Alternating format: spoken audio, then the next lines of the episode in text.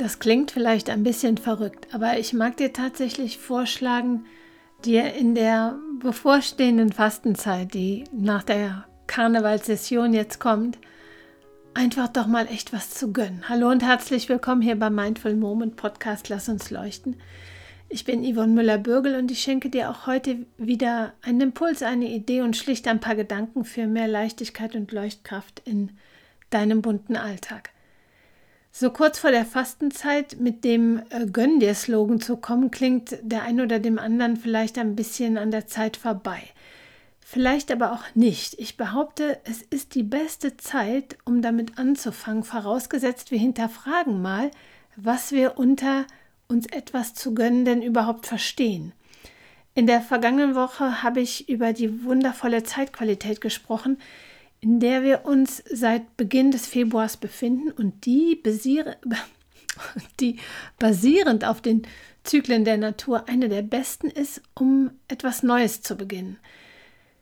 Die Gedanken der traditionellen Fastenzeit, die ja bald losgeht, unterstützt diese Zeit mit äh, körperlicher Entlastung und Entschlackung. Sich innerlich zu reinigen, die über den Winter vielleicht liebgewonnene Plätzchen zu jedem Kaffeeroutine zu durchbrechen und im übertragenen und empfundenen Sinne leicht in den Frühling zu starten, ist in jedem Fall mehr als stärkend. Und wenn ich nun den Aufruf starten möchte, du mögest dir beginnend mit dieser Zeit vielleicht doch mal so richtig was gönnen, dann will ich diesen Gedanken gar nicht entgegenwirken, ganz im Gegenteil. Ich will dich vielmehr ermutigen, mal genau hinzuschauen, was dir im Alltag üblicherweise mit dem Ich gönn mir mal was äh, verbunden liegt. Also wann sagst du das, ich gönn mir was? Und ist das dann wirklich was, wo du dir im Nachgang was Gutes mit tust? Vielleicht liegt das Glück ja tatsächlich auch in der Einfachheit, die wir nicht nur beim Essen, sondern in den kleinen Dingen des Alltags finden können. Und möglicherweise stellst du dann fest, dass es tatsächlich ein Verzicht oder eine anstehende Veränderung im Alltagsgeschehen ist, womit du dir letztlich wirklich dann erst richtig was gönnst. Gönn dir doch kleine Fehler. Gönn dir weniger Termine, kürzere Listen, Verantwortung abzugeben und mehr Bearbeitungszeit für einzelne Aufgaben.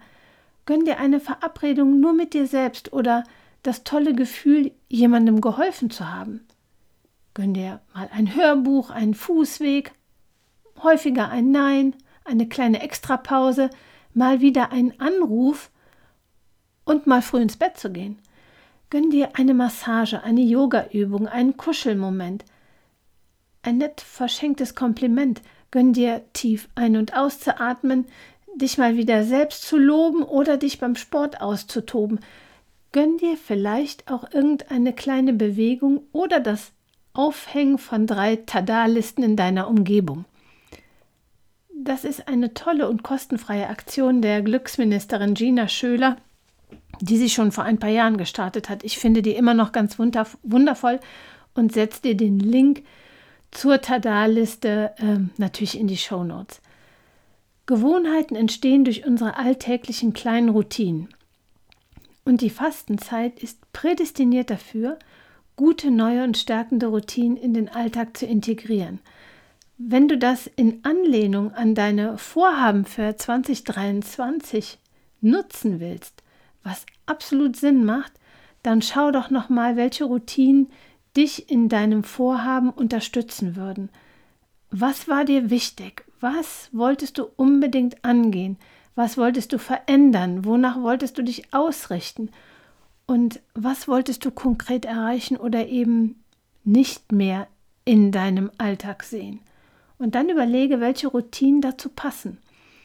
Und jetzt wünsche ich dir ganz viel Spaß bei der Planung, bei der Gestaltung, bei der Umsetzung und gönn dir das Beste.